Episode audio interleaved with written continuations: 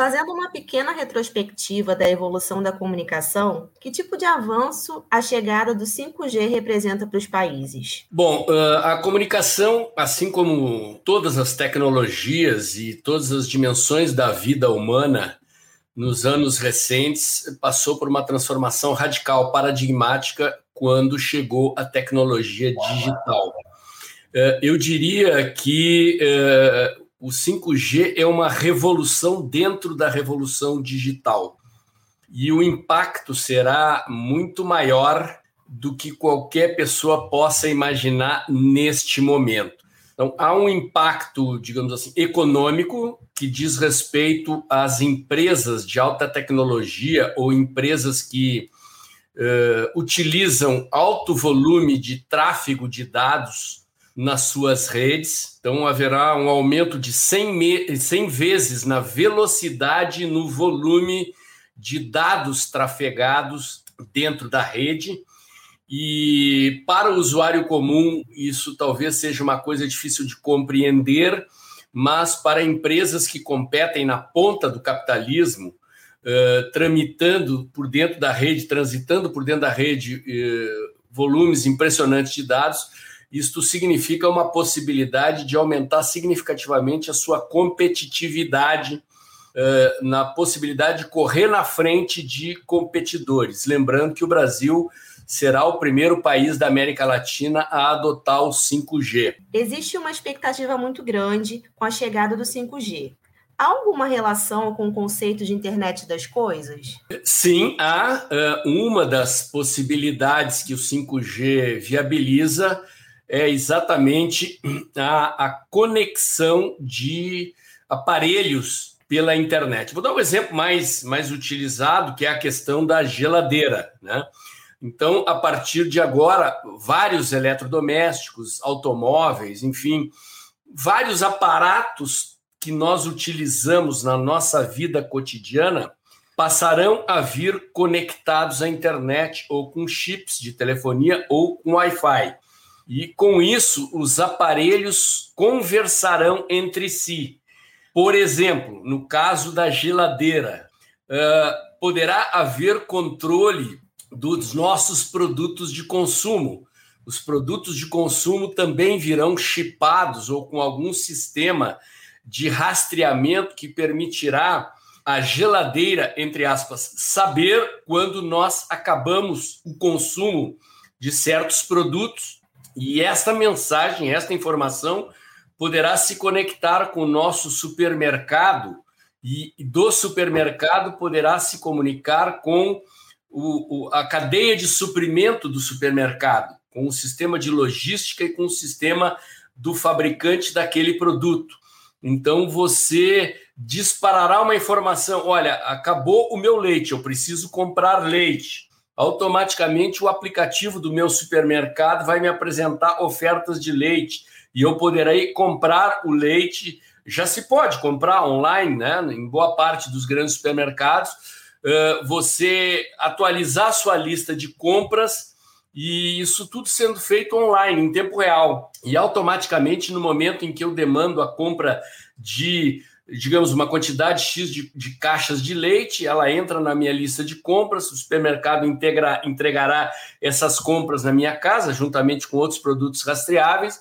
O supermercado automaticamente disparará uma informação em tempo real para a transportadora que abastece os seus depósitos, que informará o fabricante, e desta maneira haverá uma, uma aceleração de toda a cadeia de suprimentos em tempo real. Quer dizer, acabam os sistemas de controle de estoque à moda antiga, mesmo, e aqui quando eu estou falando a moda antiga, eu estou falando de código de barras, né? Porque já houve uma, uma aceleração nos sistemas de controle de estoque, de fornecimento e de vendas online. Mas isso será processado em escala uh, exponencial e assim por diante. Isso poderá ser feito, uh, por exemplo, na área de, de diagnóstico de, eh, vamos assim, exame de fezes. O nosso vaso sanitário em casa, o exame de urina, poderá ser chipado, ligado às redes de telefonia, ligado ao laboratório de análises clínicas e ligado ao consultório do nosso médico. Então, há uma enorme possibilidade de revoluções cotidianas que vão impactar as nossas vidas numa escala que hoje são inimagináveis, sem falar na tecnologia de realidade virtual, realidade aumentada. Eh, eu li uma reportagem há poucos dias dizendo que as crianças que nascerem já dentro, imersas no mundo da tecnologia 5G, terão dificuldade em diferenciar a realidade concreta da realidade virtual. Então, são, são verdadeiras revoluções numa escala uh, difícil de imaginar e de descrever para as pessoas o que, que vem por aí. Na sua opinião, o resultado do leilão de 5G foi positivo? O que podemos esperar a partir de agora? Bom, em primeiro lugar, uma observação uh, anterior a tudo isso, havia um debate muito grande provocado pelo ex-presidente dos Estados Unidos, Donald Trump, e de certa forma abraçado pelo governo brasileiro enquanto o governo americano estava na mão do Partido Republicano, que era com relação à questão da permissão ou não da entrada da Huawei, a principal fabricante mundial de tecnologia 5G, uh, no leilão brasileiro. É uma preocupação estratégica uh, de vários países do mundo, não só dos Estados Unidos, mas de alguns países europeus, porque essa tecnologia permite o controle do tráfego de dados, né, das informações uh, agregadas do comportamento de empresas, governos, consumidores, à medida em que os nossos dados trafegam dentro da rede, eles passam a ser rastreáveis. Isso já acontece, né? Todo o nosso tráfego nas mídias sociais e na internet em geral é monitorado pelo Google, pelo Facebook, pelo Instagram, pelo Twitter, por todas essas mídias sociais. O que acontece é que com a adoção de tecnologia 5G chinesa, a China passaria a ter um controle gigantesco, passará a ter, já tem, de certa forma, um controle gigantesco deste tráfego de dados, e ele e esse, e esse tráfego de dados implica em informação estratégica, do ponto de vista uh, de, de consumo, do ponto de vista de controle de fluxos econômicos né, entre consumidores diretos e empresas, entre empresas e empresas, e com implicações também na área geopolítica, política, militar e assim por diante. Quem tiver controle deste tráfico de dados terá enorme poder político, social e econômico no futuro, razão pela qual alguns países europeus e Estados Unidos vinham resistindo à entrada da tecnologia chinesa que é mais barata, portanto, mais competitiva do ponto de vista de preço e mais competitiva do ponto de vista da qualidade tecnológica. As informações que eu tenho são de que a tecnologia chinesa ela está um ou dois anos à frente dos seus competidores no fornecimento dessa tecnologia no mundo. Os principais são a Nokia e a Ericsson. E há empresas americanas também desenvolvendo tecnologia, mas os chineses correram na frente, estão oferecendo a preço mais barato para dominar o mercado. Uh, o Brasil, até o momento em que os Estados Unidos eram governados por Trump, vinha resistindo, vinha adiando o leilão. No momento que o ex-presidente Trump perde a eleição, uh, o governo brasileiro flexibiliza a sua posição e a gente não vê nas matérias de imprensa o nome da Huawei, porque ela não é uma operadora direta, não será uma operadora direta de telefonia 5G no Brasil, mas ela é a fornecedora da tecnologia das principais provedoras de telefonia no Brasil. Então, o, leilão, digamos assim, resolveu isso. A Huawei vai participar, será fornecedora de grande parte dessas empresas. A Nokia e a Ericsson uh, participam uh, como fornecedoras de alguns segmentos do leilão. E eu não consegui ainda informações, estou atrás dessa informação, sobre como ficou a questão da rede privada do governo. Antes do leilão, havia informações de que o governo eventualmente restringisse a participação dos chineses na rede privada. O governo seria uh, dotado de uma rede específica fechada só para trânsito de informações governamentais, e é preciso saber como é que ficou isso. Bom, outras informações importantes sobre o leilão.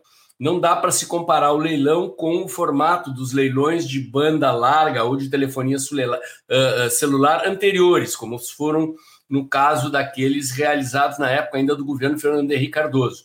Então, houve os leilões da, das bandas de frequência capazes de atender os grandes mercados nacionais, que foram uh, abocanhados, digamos, pelas operadoras já existentes, que são a Vivo, a Claro e a TIM, mas havia leilões de outras bandas de frequência que vão prover a telefonia 5G uh, em regiões do Brasil, e o mais interessante aqui é a questão de certos segmentos que serão atendidos, como, por exemplo, a rede educacional brasileira será toda dotada de banda larga de alta velocidade. Isso foi um leilão específico. As rodovias brasileiras serão todas elas uh, providas com rede de fibra ótica e telefonia 5G.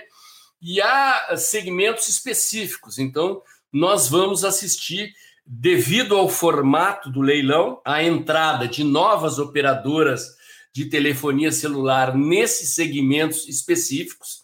Então, além das, das grandes operadoras que já estavam no Brasil, haverá uma concorrência regionalizada e setorizada.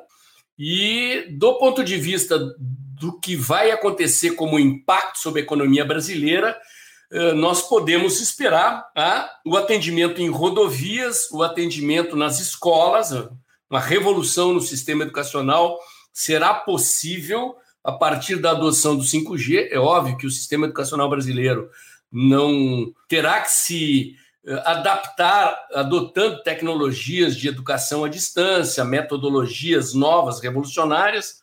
É uma outra dimensão, mas o fato é que o 5G permitirá isso.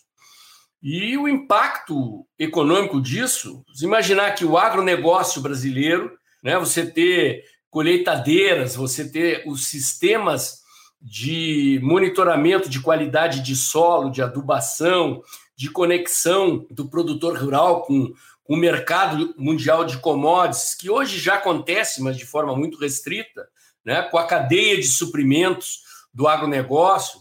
É bom ressaltar aqui também que as regiões que, num primeiro momento, não serão atendidas com 5G e que hoje praticamente eh, são, são providas pelo 3G ainda, dizer, a tecnologia 4G existente, à medida em que o 5G vai entrando, ela será trans, o 4G será transferido para atender essas outras regiões mais remotas do Brasil. Então, nós vamos assistir uma verdadeira revolução uh, nas comunicações, no sistema de tráfego de dados. Isso tem um impacto econômico gigantesco, né? tornará a economia brasileira muito mais competitiva no médio e longo prazo. Lembrando que todas as capitais brasileiras terão 5G até meados do ano que vem, e à medida em que o 5G vai se expandindo, vai sendo uh, implantado em outras regiões, em outras cidades, esse processo vai, vai crescer em escala exponencial. As operadoras elas vão competir entre si agora uh, para ver quem, quem implanta a tecnologia antes, porque quem chegar primeiro vai capturar os clientes de, de 5G, os mais interessados. Né? Lembrando ainda um outro segmento ao qual eu não me referi, há operadoras que entraram no mercado e que não são voltadas para o usuário de ponta, é, o consumidor final elas são operadoras que vão prover tráfego de dados para grandes consumidores de dados, segmento da indústria, do comércio, dos bancos, né? Então, é, realmente é um, é um formato de leilão que atendeu o mercado de maneira bastante sofisticada, complexa e vai permitir o Brasil mudar de status como competidor global uh, na economia, na política e na geopolítica. E para a gente encerrar, como o senhor já comentou, no Brasil ainda existe muita carência quando o assunto é internet. Como melhorar a infraestrutura das cidades para receber o 5G? Olha, existem hoje uh, obstáculos do ponto de vista da legislação uh, das antenas. A, a, tecnologia, devido à banda de frequência, ela requer uma quantidade muito maior de antenas. As informações que eu tenho é de que cinco capitais brasileiras correram na frente, estão com a, a, legislação atualizada permitindo a instalação dessa nova quantidade de antenas. Porto Alegre, Boa Vista, agora me escapa o nome aqui, eu não tenho de memória, mas surpreendentemente, Porto Alegre, que é uma capital relativamente grande, aí das maiores, mas as cidades que correram na frente são capitais de menor relevância do ponto de vista econômico, do ponto de vista também da, da, do tamanho da população. Então, as grandes cidades, as grandes capitais brasileiras vão ter que correr atrás, as suas câmaras de vereadores, os seus prefeitos vão ter que se adaptar rapidamente, modificar a legislação, porque o 5G adotado nas, nas cidades ele permitirá, entre outras coisas, a questão de controle de tráfego nas cidades, de volume de tráfego, de engarrafamento, de gestão de sistema de sinalização, de traqueamento né, do tráfego, na medida em que os carros virão também com sistemas de rastreamento. É, é uma revolução também no sistema de gestão de cidades, mas para isso as prefeituras vão ter que correr. Não é impossível já adotar o sistema 5G com a legislação existente, mas uh, a legislação terá que ser adaptada para autorizar a instalação da quantidade de antenas que permitirá o uso uh, total, digamos, da tecnologia nova e revolucionária que é o 5G. Está na mão dos políticos, aí, principalmente dos prefeitos e dos vereadores, atualizarem a legislação, como já fizeram cinco capitais, para permitir o uso dessa tecnologia de ponta na sua escala máxima.